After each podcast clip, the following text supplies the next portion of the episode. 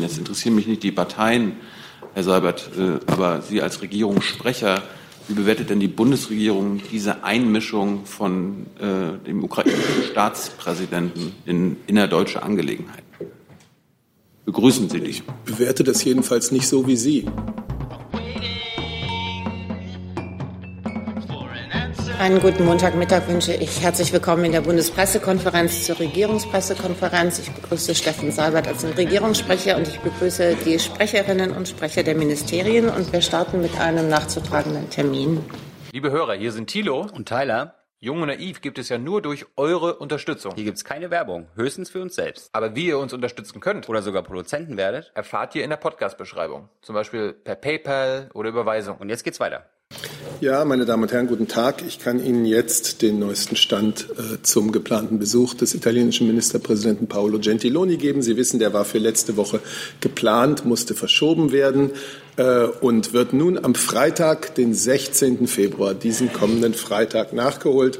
Ministerpräsident Gentiloni wird um 10 Uhr im Kanzleramt begrüßt werden. Im Anschluss an das Gespräch mit der Kanzlerin gibt es eine gemeinsame Pressekonferenz.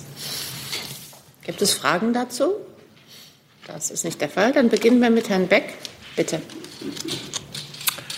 Staatssekretär Seibert, ähm, wie reagiert die deutsche Regierung auf die militärische Eskalation, die am Wochenende zwischen Iran, Syrien und Israel stattgefunden hat? Und ähm, unterstützt Deutschland äh, Israels Recht auf äh, Selbstverteidigung? Die Bundesregierung hat immer wieder darauf hingewiesen, dass sie der festen Überzeugung ist, dass Israel das Recht hat, sich gegen Angriffe zu verteidigen. Wir haben auch wiederholt unserer Sorge darüber Ausdruck gegeben, dass Irans militärisches Engagement in Syrien und im Libanon, insbesondere auch über von Iran gesteuerte Milizen, zu einer gefährlichen Eskalation des syrischen Bürgerkriegs selbst beiträgt. Deswegen fordert die Bundesregierung Iran auf, seine aggressive Haltung gegenüber Israel aufzugeben und insgesamt von seiner aggressiven Politik gegenüber dem Staat Israel Abstand zu nehmen. Herr Jung dazu? Äh, Sie sprechen von Selbstverteidigung. Wie oder gegen was verteidigt sich Israel denn selbst? Also wurden die angegriffen von irgendjemandem? Und äh, wie ist es mit, mit dem Völkerrecht? Also äh, hält Israel sich an das Völkerrecht? Oder prüfen Sie das wieder nach? Ja, also ähm, ich kann nur äh, wiedergeben, was ähm, die israelische Regierung an diesem Wochenende äh, gesagt hat. Sie Nein, hat ich will Ihre Einschätzung des Völkerrechts. Herr Jung, äh, bitte, genau. Das war der Beginn meines ersten Satzes. Wenn ich den zu Ende reden dürfte, kommt danach der zweite Satz und dann vielleicht noch ein dritter und dann können Sie beurteilen, ob ich Ihre Frage beantwortet habe. Also, Israel hat sich am Wochenende auf äh, das Selbstverteidigungsrecht berufen und dabei äh, mitgeteilt, dass es zuvor zu einem Eindringen einer iranischen Drohne in den israelischen äh, Luftraum gekommen ist. Wir haben dazu äh, keine eigenen Erkenntnisse. Ähm, ohne die genaue Faktenlage vor Ort zu kennen, ist es natürlich schwierig, ähm, das zu beurteilen. Es ist in der Tat so, dass das nicht der erste Vorfall war, an dem äh, eine iranische Drohne in den israelischen Luftraum äh, eingedrungen ist. Darum äh, sozusagen selbst ohne eigene Erkenntnisse ist mit Sicherheit zu sagen, dass diese israelische ähm, diese Berufung auf diesen ähm, äh, dieses Vorgehen eine sehr hohe Plausibilität hat. Zusatz? Die Syrer, Entschuldigung, Herr Jung hatte noch einen Zusatz. Die Syrer äh, widersprechen dem, dass da. Äh, Vielleicht könnten Sie ein bisschen deutlicher also die, und lauter sprechen, dann Syrer, würde man Syrer, Sie auch besser verstehen. Die Syrer widersprechen dem ja, dass die Drohne nicht auf israelischem oder über israelischem Luftraum äh, gewesen ist. Sie haben da keine genauen Erkenntnisse und glauben deshalb. Wem? Habe ich doch gerade eben gesagt. Hm. Herr Beck nochmal. Heißt es dann, dass die israelische Regierung bis jetzt keine ähm, detaillierte Informationen Deutschland gegeben hat über was am Wochenende passiert ist? Naja, also jetzt ist heute Montag. Die Vorfälle passierten am Wochenende. Selbstverständlich sind wir im engen Austausch mit der israelischen Regierung. Ähm, was ich gesagt habe vorhin ist, wir haben keine eigenen Erkenntnisse. Herr Jung nochmal. Sie haben die völkerrechtliche Frage nicht beantwortet. Die da wäre, wenn Sie die noch einmal wiederholen können. Israel greift ja in Syrien ein, egal jetzt gegen wen. Äh, wie ist das mit dem Völkerrecht vereinbar? Naja, also da habe ich doch geradezu gesagt, dass Israel am Wochenende sich auf ähm, das Selbstverteidigungsrecht äh, berufen hat. Das ist eine völkerrechtliche Norm, ähm, um genau zu beurteilen, äh, wie die völkerrechtliche Bewertung vorzunehmen ist, ähm, muss man die gesamte Faktenlage vor Ort kennen. Und die kennen wir derzeit nicht. Herr Leifert? Herr Seibert, Sie haben Iran aufgefordert, äh, seine aggressive Politik aufzugeben. Ähm, geschieht das über diese Äußerung in der ähm, Regierungspressekonferenz oder informieren Sie Iran auch noch auf anderen Kanälen? Also zunächst mal spreche ich ja hier als Sprecher der Bundesregierung für die Bundesregierung äh, sozusagen in offizieller Funktion. Das wird ja sicherlich auch gehört werden. Außerdem haben wir natürlich äh, hat vor allem auch die Europäische Union natürlich Gesprächskanäle mit Iran und äh, auch da wird diese Haltung immer wieder vorgebracht. Äh, die Klage, die wir über Irans aggressive Außenpolitik in dieser Region führen, die ist auch Gegenstand von gemeinsamen europäischen Erklärungen schon gewesen, gemeinsamen Erklärungen, die wir mit Großbritannien und Frankreich herausgegeben haben. Das wird dem Iran äh, jetzt nichts Neues sein.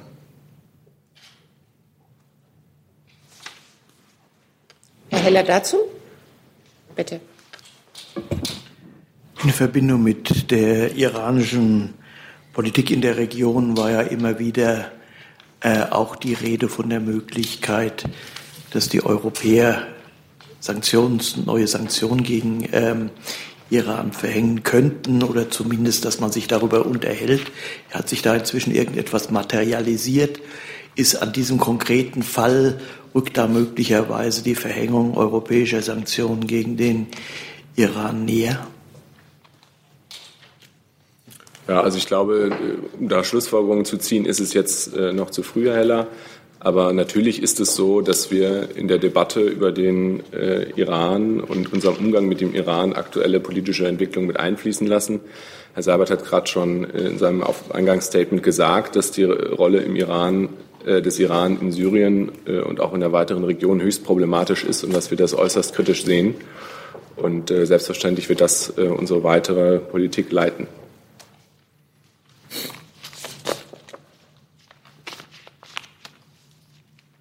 Dann Herr Pawutzki. Danke sehr.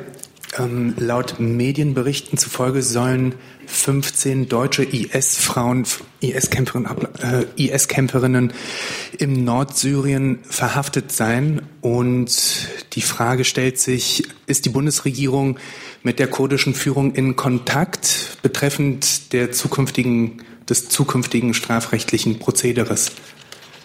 Weil aus, nach Aussagen der Frauen selbst, die betroffen sind, die, die dem IS angehören, würden Sie gerne nach Hause zurückkehren? Also ich vermute, es liegt eine Verwechslung vor. Sie reden von Nordsyrien. Nordsyrien. Sie meinen Nordirak. Ich meine Nordsyrien. Also ich beziehe mich konkret auf einen Artikel von Die Welt am Samstag. Und dort ist die Rede von insgesamt ähm, 800 Frauen, die dem IS beigetreten sind, davon 15 deutsche Staatsbürgerinnen. Ja, also tut mir leid, also in Nordsyrien liegen mir keine Erkenntnisse vor. Wie Sie wissen, sind wir ja auch äh, in Syrien nicht mit einer Botschaft vertreten, haben dessen, äh, demzufolge auch keine Möglichkeiten, dort konsularische Betreuung vorzunehmen. Zusatz? Da, genau, dann wäre meine Nachfrage in so einem Falle, dann, wenn Sie von diesem Fall nicht wissen, dann hypothetisch, wie gestaltet sich die diplomatische Beziehung der Bundesrepublik Deutschland mit der kurdischen Führung? Also ich weiß ehrlich gesagt gar nicht, welche kurdische Führung Sie jetzt meinen und wo diese Gefangenen genau äh, sein sollen. Ähm, darum kann ich die Frage nicht beantworten. Herr Jessen? Ich war thematisch eigentlich noch in der Region äh, Nahost, okay, ähm, aber die ist ja auch vielfältig. Ähm, Frage geht ans Auswärtige Amt. Herr Breul, ähm, US-Präsident Trump äh, bezweifelt den Friedenswillen der Beteiligten, vor allem der Israelis und äh, Palästinenser. Guterres ist äh, höchst besorgt und Michael Wolfson, der auch kein unerfahrener Kenner der Situation ist, sagt, Zwei-Staaten-Lösung äh, sei keine Perspektive mehr, sondern äh, sagt, es ginge eigentlich nur um eine Konföderation unter Einbeziehung Jordaniens. Ähm, sind das Positionen und Optionen, die im Auswärtigen Amt nur zur Kenntnis genommen werden, oder sind sie Bestandteil strategischer Debatten bei Ihnen und vor allem teilen Sie die Einschätzung von Donald Trump? Nein, also ich weiß jetzt äh, ehrlich gesagt nicht genau, auf welche Äußerung von Herrn Trump äh, Sie sich beziehen. Darum möchte ich die jetzt nicht im Einzelnen bewerten. Aber ähm, Außenminister Gabriel war ja erst, äh, ich glaube, vor zwei Wochen äh, in Israel und hat da nochmal ganz eindeutig Stellung bezogen für die gesamte Bundesregierung, dass wir zur Zwei-Staaten-Lösung stehen und alle Parteien auffordern, äh, konstruktive Schritte in diese Richtung zu unternehmen und von einseitigen Schritten Abstand zu nehmen, die die Zwei-Staaten-Lösung noch in weitere Ferne rücken lassen. Zusatz, Herr Jessen? Zusatz, ähm, das heißt, die, die Perspektive ähm, zu sagen, es gibt eine im Grunde zwei Staaten plus, also inklusive Jordaniens, was auch territorial einfach einen neuen Raum schaffen äh, würde, ähm, das ist etwas, was im Auswärtigen Amt nicht realistisch erwogen wird. Nein, also Herr Jessen, äh, Minister hat das wirklich mit aller Nachdrücklichkeit vorgetragen in Israel. Und äh, wir warnen auch davor, ähm, Debatten zu führen, die vom eigentlichen Kern der Sache ablenken, äh, nämlich dass die beiden Parteien zurück an den Verhandlungstisch kehren und über eine Verhandlungslösung sozusagen zu einem Ziel kommen, was für beide Seiten akzeptabel ist. Und das sehen wir in der Zwei-Staaten-Lösung. Herr Jung nochmal. Mich würde noch mal interessieren, äh, nach den israelischen Bombardements auf äh, militärische Stellungen in Syrien hat Netanyahu mit Herrn Trump und Herrn Putin telefoniert. Äh, Gab es auch einen direkten Draht zwischen Frau Merkel und Herrn Netanyahu? Ich berichte Ihnen über Telefonate, wenn es etwas zu berichten gibt. Also gab es kein Zusatz? Also gab es kein Telefonat. Ich berichte Ihnen über Telefonate, wenn es etwas zu berichten gibt. Herr Beck nochmal. Herr ähm, Netanyahu sollte am Wochenende in der Münchner Sicherheitskonferenz teilnehmen. Ähm, sollte er dort ähm, die Frau Bundeskanzlerin treffen? Ein Besuch der Bundeskanzlerin in München zur Sicherheitskonferenz ist nicht geplant. Die Bundesverteidigungsministerin wird dort sein und äh, der Bundesaußenminister dann zum späteren Zeitpunkt auch. Dann Herr Reiche bitte mit einem neuen Thema. Ja, jetzt geht es um die Frauen äh, wirklich im Nordirak. Äh, die Lamia K., die Deutsch-Marokkanerin, die zum Tode verurteilt wurde. Gibt es da neue Erkenntnisse über ihr Verfahren? Und welche Erkenntnisse gibt es denn über die anderen dort inhaftierten Deutschen, also Linda W. und ich glaube dann noch zwei, drei andere? Wie sind deren Verfahren auch schon abgeschlossen? Ja, ich ähm, möchte darauf hinweisen, dass wir aus gutem Grund ähm, und auch auf Bitten der Betroffenen ähm, bei der Betreuung dieser Fälle auf äh, sehr strikte Vertraulichkeit achten, äh, einfach um äh, in der Sache weiterzukommen. Ich kann Ihnen gerne bestätigen, dass alle uns bekannten inhaftierten Deutsch äh, deutschen Staatsangehörigen konsularisch betreut werden. Und ich kann Ihnen weiter sozusagen auf abstrakter genereller Ebene äh, mitteilen, dass es im Irak äh, eine Regel gibt, nach der äh, alle Todesstrafurteile von Amts wegen durch ein Richter, Richtergremium überprüft werden und die Botschaft natürlich die Verfahren vor Ort ganz eng verfolgt. Zusatz, Herr Reiche? Ja, äh, droht anderen Frauen auch die Todesstrafe? Dazu möchte ich äh, auf das verweisen, was ich gerade gesagt habe. Aus Gründen der Vertraulichkeit gebe ich keine weiteren Auskünfte. Ein neues Thema, bitteschön. Ja, Matthias Röser vom Verkehrsbrief. Eine Frage an das Bundesumweltministerium. Am Freitag ist ja die Frist des äh, EU-Umweltkommissars ausgelaufen, nochmal Vorschläge für, zur Luftreinhaltung zu unterbreiten, um eine Klage abzuwenden. Äh, ist hat die Bundesregierung, das Bundesumweltministerium noch neue Vorschläge eingereicht und wenn ja, welche? Also die Bundesregierung hat ihr Schreiben an die EU-Kommission abgesendet und äh, jetzt schauen wir, dass die EU-Kommission sich mit den Inhalten vertraut macht. Und äh, dann werden wir sehen, wie es weitergeht. Das wird ja die EU-Kommission bestimmen. Ich kann Ihnen an dieser Stelle jetzt keine Angaben zum Inhalt machen. Ich denke, zu einer seriösen Kommunikation gehört es, dass diejenigen, die das Schreiben bekommen sollen, auch erst einmal lesen, was darin steht. Danke. Dann Herr Delfs bitte mit einem neuen Thema. Ach, Herr Jessen dazu? Ja, Herr Haufen, mit Verlaub, das ist, ähm, da fühlt man sich oder fühle ich mich etwas komisch berührt, denn in der Vergangenheit vor dem Freitag, als wir danach gefragt haben, welche neuen Vorschläge äh, wird es geben, haben wir äh, von Ihrer Position her gehört, nun warten Sie noch mal ab, es ist ja noch nicht Freitag und dann machen wir das. Jetzt ist Freitag und wir fragen nach und dann erwartet man eigentlich, dass dann auch im Kern neue Vorschläge mitgeteilt werden oder ist das eine geheime äh, Kommandosache? Das ist keine geheime Kommunikation, sondern das ist eine Kommunikation innerhalb eines EU-Vertragsverletzungsverfahrens. Und die Kommunikation innerhalb eines EU-Vertragsverletzungsverfahrens ist erst einmal vertraulich. Und das ist die Grundregel innerhalb so eines Verfahrens. Und ähm, das heißt ja nicht, dass darüber auch noch kommuniziert werden wird. Aber jetzt geht es doch erstmal darum, die Bundesregierung hat ihr Schreiben abgesendet und die EU-Kommission sollte lesen, was darin steht. Ich glaube, es ist, das kennen Sie aus vielen anderen Zusammenhängen, Herr Jessen, Sie sind ein erfahrener Journalist, es ist nicht besonders freundlich, wenn Sie aus einer anderen Quelle erfahren, was Sie eigentlich noch nicht mal auf dem Schreibtisch haben. Zusatz. Es ist aber auch nicht besonders freundlich, wenn Journalisten in Aussicht gestellt wird, wartet doch mal den Freitag ab, dann sagen wir, was wir nachgereicht haben, und nur ist Montag und ähm, wir erfahren es wieder nicht. Aber ich nehme zur Kenntnis, dass Sie äh, sagen, wir warten mal ab, bis, bis die EU es äh, hat und dann gibt es auch weitere Kommunikation von unserer Seite. Das, da habe ich Sie richtig verstanden. Ich meine, wir, wir kommunizieren zu diesem Themenkomplex saubere Luft ähm, ausführlich und immer wieder. Aber es gibt auch ein paar Geflogenheiten und ein paar Bedingungen, die wir dabei einhalten müssen. Dann Herr Delf mit einem neuen Thema, bitte. Ja, eine Frage an Herrn Seibert. Ähm, die Bild-Zeitung hatte heute Morgen gemeldet, dass der türkische Ministerpräsident am Donnerstag nach Berlin käme, um die Kanzlerin zu treffen. Können Sie das bestätigen? Ich habe Ihnen heute keinen Termin für ein Treffen mit dem türkischen Ministerpräsidenten zu nennen. Zusatz? Gibt es denn eine derartige Anfrage seitens der Türkei beim Kanzleramt? Es gibt regelmäßige und vielfältige Kontakte mit der türkischen Regierung auf allen Ebenen, über die wir jetzt im Einzelnen nicht berichten. Wenn es etwas, äh, was einen Termin betrifft, äh, gäbe, dann würde ich mich melden. Frau Joachim dazu?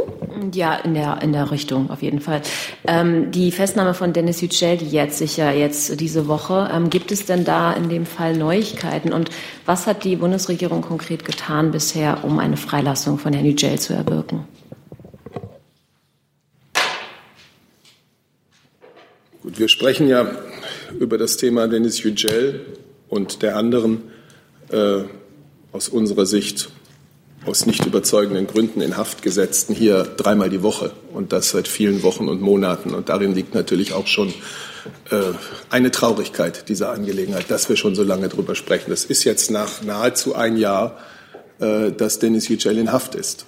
Und es liegt immer noch keine Anklageschrift vor. Und diese lange Haft ohne Anklageschrift, ohne Einleitung eines ordentlichen Gerichtsverfahrens ist natürlich eine Belastung der Beziehungen zwischen Deutschland und der Türkei. Das kann man zu diesem Zeitpunkt schon noch einmal sagen. Die, Kanzlerin hat ja im vergangenen Jahr sehr klar formuliert, wir erwarten von der Türkei, dass die deutschen Staatsbürger, die aus nicht nachvollziehbaren Gründen inhaftiert sind, freigelassen werden. Und Denis Yücel ist äh, sicherlich der prominenteste aus diesen. Deswegen wird sich die Bundesregierung auch in Zukunft mit allen Mitteln, die uns zur Verfügung stehen, politisch wie diplomatisch, für die Freilassung von Denis Yücel wie natürlich auch der anderen inhaftierten Deutschen einsetzen. Ihnen jetzt hier im Einzelnen äh, aufzulisten, was es an Gesprächen, Kontakten dazu in den vergangenen zwölf Monaten gegeben hat, äh, ehrlich gesagt, sprengt den Rahmen dieser Veranstaltung. Okay. Und Neuigkeiten in dem Fall? Gibt es da irgendwas? Breul? Ähm, nein, also ich kann vielleicht, äh, wenn Sie das, wenn Sie das interessiert, noch mal kurz äh, subsumieren, äh, was sozusagen die unterschiedlichen Stränge sind, ähm, die äh, weiterverfolgt werden. Zum einen gibt es das Hauptverfahren, weswegen Herr Yücel ähm, ja jetzt äh, seit fast einem Jahr in U-Haft sitzt. Herr Sabet hat es gerade schon erwähnt, noch immer liegt keine Anklageschrift vor. Ähm, die Botschaft betreut Herr Nütschel konsularisch. Ich habe gerade mal durchgezählt. Am 15.01. war das ähm, der insgesamt achte Haftbesuch äh, bei Herrn Nütschel mittlerweile. Ähm, der zweite Strang ist Klage vor dem türkischen Verfassungsgericht durch die Anwälte von Herrn Yücel. Die Bundesregierung ist nicht Verfahrensbeteiligter an dieser Verfassungsbeschwerde. Wir hoffen aber, dass das türkische Verfassungsgericht äh, eine zügige und eine gerechte Entscheidung über die Beschwerde von Herrn Yücel treffen wird. Und der dritte Strang Vielleicht kann da äh, Kollege vom BMJV noch ergänzen, äh, ist sozusagen das Beschwerdeverfahren von Herrn Yücel vor dem Europäischen Gerichtshof für Menschenrechte.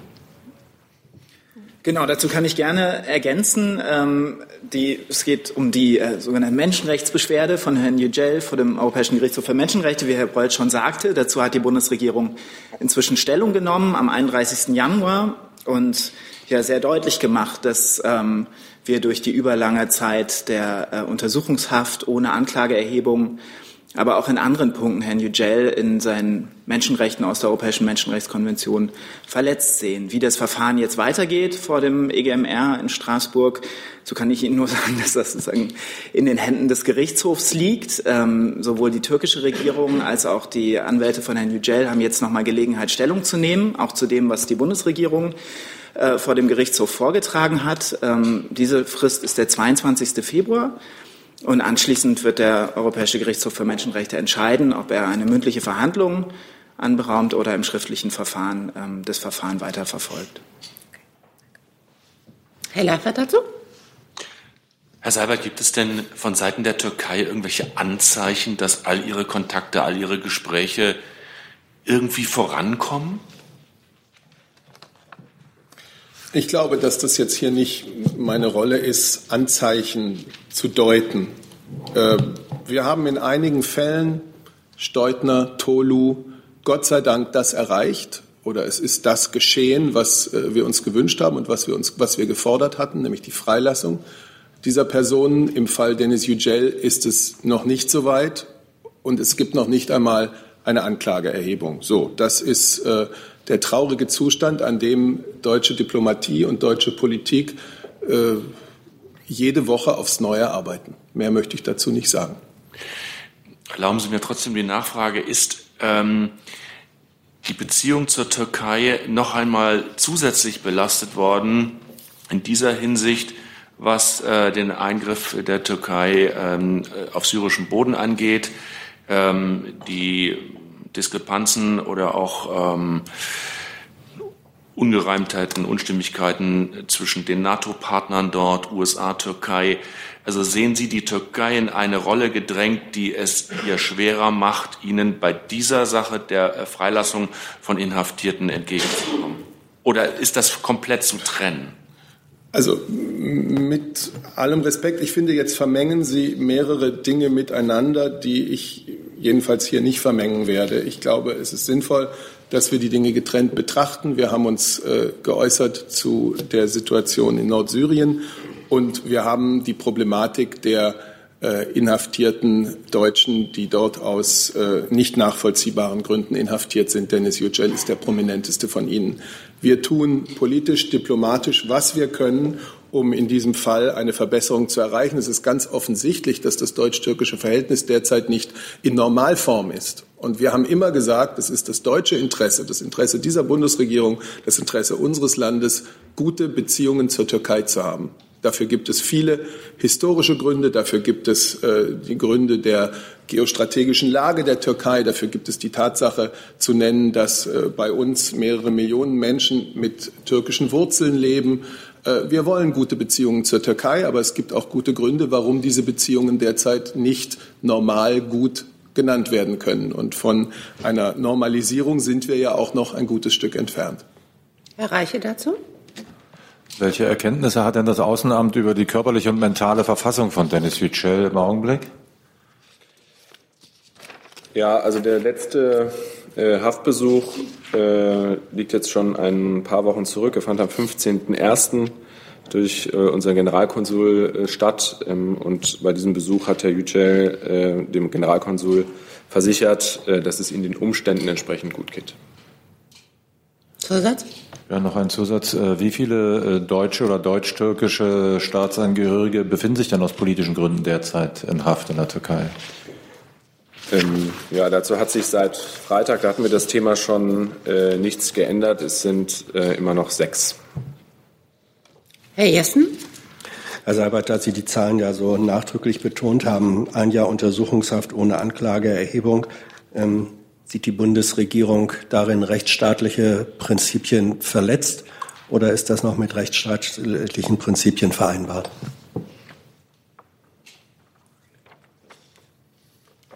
Ich möchte mich hier nicht zum türkischen Rechtssystem äußern, das ich in allen Details auch gar nicht kenne. Klar ist, dass wir das beklagen, dass Dennis Yücel seit einem Jahr in Haft ist, sitzt und keine Anklageschrift gegen ihn vorgebracht würde, die ja auch seinen Verteidigern erlauben würden, sich auf bestimmte Punkte der Anklage einzustellen. Zusatz? Ja, rechtsstaatliches Prinzip. Der Begriff hat ja auch eine übers nationale Recht hinausgehende Dimension. Ähm, ist nach Ihrem Verständnis von Rechtsstaatlichkeit das, was die Türkei mit Yücel macht, mit rechtsstaatlichen Prinzipien vereinbar oder nicht? Ich habe das doch sehr klar gesagt. Dennis Yücel ist äh, für, aus unserer Sicht aus nicht nachvollziehbaren Gründen inhaftiert. Es liegt nicht einmal eine Anklageschrift vor ein Jahr nach dieser Inhaftnahme. Das beklagen wir und wir fordern, dass sich das ändert. Herr Jung dazu? Eine Frage. Wenn Herr Yücel jetzt achtmal innerhalb eines Jahres besucht wurde, dann ist das ja mm, Pi mal Daumen alle sechs Wochen. Ist das eigentlich eine normale Frequenz in, in Sachen konsularische Betreuung von Deutschen in, in ausländischen Gefängnissen? Oder was wäre eine normale Frequenz? Und weil der Kollege äh, Leif hat das gerade angesprochen hat, was ist denn äh, mit dem türkischen Vorgehen in Syrien in Sachen Völkerrecht? Haben Sie da mittlerweile mal die Sache geprüft? Ja, also ich weiß nicht, was jetzt das eine mit dem anderen zu tun hat, aber zur zweiten Frage kann ich Ihnen sagen, dass äh, wir äh, keinen neuen Stand gegenüber unserer Diskussion vom Mittwoch haben.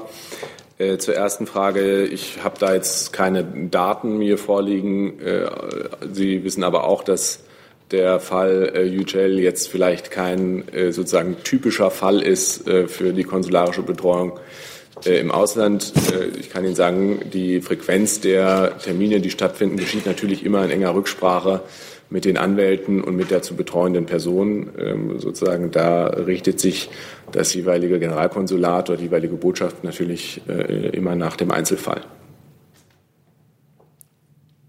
Dann Herr Dess mit einem neuen Thema, bitte. Ja, eine Frage an Herrn Beul und zwar zu Herrn Gabriel. Ähm, der hatte ja, gab es ja ein bisschen Konfusion jetzt, was die Münchner Sicherheitskonferenz angibt. Der letzte Stand oder mein letzter Stand ist jetzt, dass er da hinfahren wird. Können Sie noch mal ganz kurz sagen, warum er sich erst entschieden hatte, nicht hinzufahren, denn jetzt doch wieder hinzufahren? Ähm, hat das möglicherweise mit seinen Aussichten äh, auf einen weiteren Ministerposten zu tun? Und kann man das dementsprechend als Zeichen lesen, dass er davon ausgeht, dass er Außenminister bleibt? Und äh, mit was für einer Botschaft fährt er dahin? Hat er schon irgendwelche Termine vereinbart mit Gesprächspartnern. Ähm, was, ja, was, was will er da eigentlich? Äh, ist das ein Abschiedsbesuch oder, wie gesagt, oder will er weitermachen? Und an Herrn Seibert ganz kurz noch nachgefragt, ob die Kanzlerin hinfährt. Das, äh, ist das ja. ist nicht geplant, wie ich vorhin schon sagte. Okay, sorry. Ja, also ich habe eigentlich nicht viel dem hinzuzufügen, was ich hier am Freitag schon vortrug. Äh, wir kommentieren das Kalendermanagement jetzt nicht. Es ist durchaus üblich, dass äh, Termine in der Planung mal auftauchen, äh, wieder verschwinden und dann wieder auftauchen. Aus diesem Grund kündigen wir pressenöffentlichen Termine immer mit sehr kurzem zeitlichen Vorlauf an. Äh, darum hatten wir als Auswärtiges Amt die Teilnahme an der Münchner Sicherheitskonferenz auch noch gar nicht angekündigt. Ich habe dann äh, auf vielfachen Wunsch hier am Freitag äh, bestätigt, für uns so ein bisschen atypisch, also im Vorlauf von acht Tagen, dass Außenminister Gabriel an der Münchner Sicherheitskonferenz teilnehmen wird. Zur weiteren Programmgestaltung vor Ort ähm, wollte ich mich noch nicht äußern. Daran hat sich heute auch noch nichts geändert. Äh, Sie wissen, äh, Terminkalender auch äh, anderer Gesprächspartner sind volatil und darum würde ich das ankündigen, wenn es soweit ist. Herr Jung dazu? Herr Broll, das Kalendermanagement interessiert mich nicht. Entschuldigung, wir verstehen Sie hier ganz schlecht. So. Dankeschön. Das Kalendermanagement interessiert mich jetzt hier gar nicht, sondern der Kalender an sich. Hat er denn irgendwelche Termine diese Woche außer das Ding in München? Also Sie hatten mich am Freitag ja auch schon gefragt. Da habe ich Ihnen bestätigt und ich mache das wiederum gerne heute nochmal. Der Bundesaußenminister ist geschäftsführend im Amt. Er arbeitet, er hat Termine und presseöffentliche Termine kündige ich Ihnen gerne hier mit kurzem zeitlichen Vorlauf an. Über die anderen Termine wollen Sie nicht reden. Herr Jung, das ist so, wie wir es immer handhaben. Ich kann es gerne nochmal erklären. Äh, wir, gut, ich denke, Sie haben es verstanden. Ich habe noch auf dem Zettel Wortmeldungen von Herrn Reiche und Herrn Leifert. Hat sich das erledigt oder alles gut? Dann Herr Bautzki, bitte. Eine Frage an Herrn Neumann. Ähm, es gab Aussagen von dem Vorsitzenden des, äh, der Parlamentarischen Abteilung für Verteidigung, Herrn Hans-Peter Bartels. Genau, Herr Bartels meinte bzw. postulierte, dass die Bundesmarine, dass ihr die Schiffe ausgehen. Damit meinte er, dass alte Schiffe nicht schnell genug restauriert werden, neue Schiffe in der Bundesmarine nicht schnell genug zur Verfügung gestellt werden. Und genau, da würde ich gerne nachfragen, wie, wie das Verteidigungsministerium das einschätzt. Die Einsatzbereitschaft der Bundeswehr ist generell nicht zufriedenstellend. Das wurde auch an dieser Stelle schon mehrfach diskutiert. Entscheidend bleibt jedoch, dass die Bundeswehr und damit auch die Marine alle ihre Einsätze erfüllen kann. Ähm, um diese Situation nachhaltig zu verbessern, sind Trendwenden wie Material und Finanzen eingeleitet. Und es gilt jetzt, diesen Weg konsequent weiter zu verfolgen. Aber wie das bei Trendwenden nun mal so ist, die benötigen Nachhaltigkeit und Zeit. Das ist keine Sache, die Sie innerhalb von Monaten regeln, sondern wir reden hier von, eher von Jahren. Herr Neumann, ähm, Sie sprechen ja von äh, generell nicht zufriedenstellend. Herr Bartels spricht von einem Desaster innerhalb der Marine. Ein Unterschied gibt es in der Einschätzung auf jeden Fall. Ich sehe keinen Unterschied in der Einschätzung, denn auch die Marine kann ihre ganzen Einsatzverpflichtungen nachkommen. Und wenn Sie Fragen haben zu Schiffen, können Sie gerne das Presseinformationszentrum der Marine kontaktieren. Herr Heller, bitte. Wenn Sie das so schön allgemein sagen, die Einsatzfähigkeit der Bundeswehr ähm, äh, ist nicht zufriedenstellend, dann fragt man sich ja, ähm, wer ist denn daran schuld? Eigentlich ist es doch, dass äh, die gehört es zu den Pflichten einer Regierung, auch einer Ministerin, die Einsatzfähigkeit der Bundeswehr generell zu gewährleisten? Oder habe ich da ein falsches Verständnis von dem, was ein Minister tun muss? Sie müssen die Rahmenbedingungen beachten. Wir haben ein deutliches geändertes sicherheitspolitisches Umfeld in den letzten Jahren. Wenn Sie mal die beiden Weißbuch-Varianten ähm, sehen und das jetzt speziell das letzte von 2016, ähm, findet dort eine Refokussierung auf Landes- und Bundesverteidigung statt. In dem Vorgängerweißbuch stand darin, dass wir uns auf eine solche Situation zehn Jahre vorbereiten können. Ähm, spätestens durch die Annexion der Krim 2014 sehen wir, dass die Gefährdung der europäischen Sicherheit näher an unsere Grenzen herangereicht, äh, herangereicht ist. Und es geht jetzt darum, diesen Trend äh, entgegenzuwirken mit den Trendwenden, wie ich sie gerade beschrieben habe. Wir haben die Finanzierung verstetigt. Und dieser Trend muss sich auch weiterhin fortsetzen, weil nochmal, das ist keine Sache, die Sie innerhalb von Monaten regeln können, sondern wir reden über Jahre. Herr Beck dazu? Die Marinemission im Libanon ist in irgendeiner Weise gefährdet wegen dieser. Nochmal, alle Einsätze der Bundeswehr können erfüllt werden. Alle. Herr Jung mit einem neuen Thema. Eine Frage ans Verkehrsministerium. Ihre Staatssekretärin äh, hatte sich zur ähm, äh, Gigabit-Diskussion geäußert, indem sie sagt, im Moment haben, haben wir das Problem, dass die Telekommunikationsunternehmen auch ihre 100 oder 200 Mbit-Anschlüsse nicht loswerden.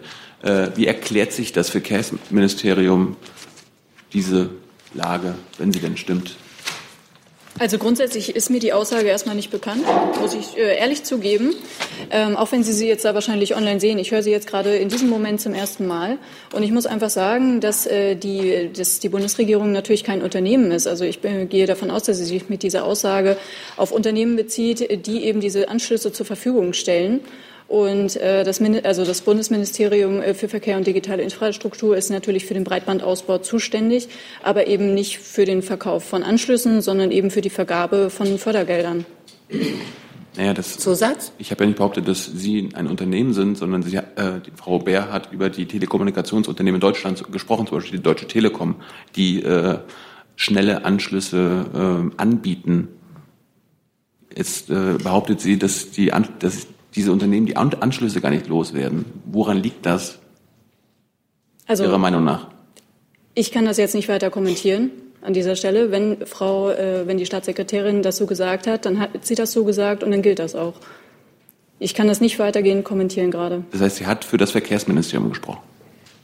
Wenn Sie sie in dieser Form, wenn ja. es dort so steht, als parlamentarische Staatssekretärin ähm, genannt haben, wird sie auch in dieser Funktion gesprochen haben. Aber wie gesagt, äh, diese Aussage ist jetzt ein wenig aus dem Kontext gerissen. Ich kenne den Artikel nicht, ich kenne den Beitrag nicht, deshalb kann ich das hier jetzt nicht weiter kommentieren. Herr Laffert mit einem neuen Thema. An das Wirtschaftsministerium ähm, mit Bezug auf die Zuständigkeit für Luft- und Raumfahrt. Ähm, wir waren äh, vor kurzem alle mehr oder weniger Zeugen aufgrund von Nachrichtenbilder und sozialen Medien mit, von einer eindrucksvollen technischen Leistung der Firma SpaceX und konnten sehen, wie die Booster wieder äh, synchron gelandet sind und eine extrem schwere Rakete eine äh, Payload ins, ins All gebracht hat. Die Bundesregierung ist einer der Hauptfinanzierer für die Entwicklung einer Ariane 6, die ihren ersten Flug 2020 absolvieren soll, wenn alles gut läuft, und die aber technisch schon dann hinter SpaceX zurückfallen wird. Investiert die Bundesregierung noch äh, gutes Geld? Ähm, muss ich einmal ganz kurz in die Unterlagen schauen. Ähm, ist richtig, der ESA-Ministerrat hat vor drei Jahren, also Ende 2014, die Entwicklung der Ariane 6, ähm, der Entwicklung der Ariane 6 Trägerrakete zugestimmt. 2016 wurde dann eine Programmüberprüfung durchgeführt und im November 2016 eine Grundsatzeinigung dazu erzielt. Das ist der Stand, ähm, der mir vorliegt und mehr kann ich jetzt dazu aktuell nicht sagen. Äh, muss die Bundesregierung ihr Investment nicht eigentlich überprüfen? Im neuen Koalitionsvertrag ist die Rede, dass man ein Weltraumgesetz äh, auf den Weg bringen will, um auch äh, nichtstaatliche Raumfahrtunternehmen, ähm, sag ich mal, ähm, bei ihren Investitionen abzusichern. Das zielt ja auch auf die Richtung, mehr SpaceX äh, in Europa zu ermöglichen. Und dennoch läuft ein Programm Ariane 6 weiter, das leistungsmäßig im Grunde jetzt von SpaceX in den Schatten gestellt wird. Also ich kann Aussagen, die im neuen Koalitionsvertrag stehen, nicht kommentieren, auch nicht interpretieren. Aber die Tatsache, dass dazu was drinsteht, heißt ja, ähm, dass wir auch weiterhin dann an dem Thema dran sein werden. Und da müssen wir uns auch ein bisschen gedulden. Herr Jung mit einem neuen Thema. Hey Leute, Jung und Naiv gibt es ja nur durch eure Unterstützung. Ihr könnt uns per PayPal unterstützen oder per Banküberweisung, wie ihr wollt. Ab 20 Euro werdet ihr Produzenten im Abspann einer jeden Folge und einer jeden Regierungspressekonferenz. Danke vorab. Ich hatte mal eine Frage ähm, zum Koalitionsvertrag, ähm, beziehungsweise die ausländische Einmischung. Der Herr Poroschenko, der ukrainische Staatspräsident, hat äh, sich in einem Interview geäußert und hat, hat an die SPD-Mitglieder appelliert, dass sie der Koalitionsvereinbarung mit der Union zustimmen sollen. Jetzt interessieren mich nicht die Parteien, Herr Seibert, äh, aber Sie als Regierungssprecher, wie bewertet denn die Bundesregierung diese Einmischung von äh, dem ukrainischen Staatspräsidenten in innerdeutsche Angelegenheiten? Begrüßen Sie die? Ich bewerte das jedenfalls nicht so wie Sie. Das ist äh, im Rahmen der freien Meinungsäußerung äh, doch jedem äh, überlassen, sich im In- oder Ausland zu den ja doch sehr interessanten politischen Ereignissen in Deutschland zu äußern. Nichtsdestotrotz wird die Entscheidung ja von denen gefällt, die sie zu fällen haben. Das heißt, wenn wir jetzt in den nächsten Wochen was von Herrn Erdogan, Herrn Putin oder so weiter hören zu den zu Zustimmung oder Ablehnung, dann finden Sie das auch völlig in Ordnung. Ich spekuliere nicht. Mir liegen keine weiteren Wortmeldungen für diesen Montag vor. Haben Sie herzlichen Dank.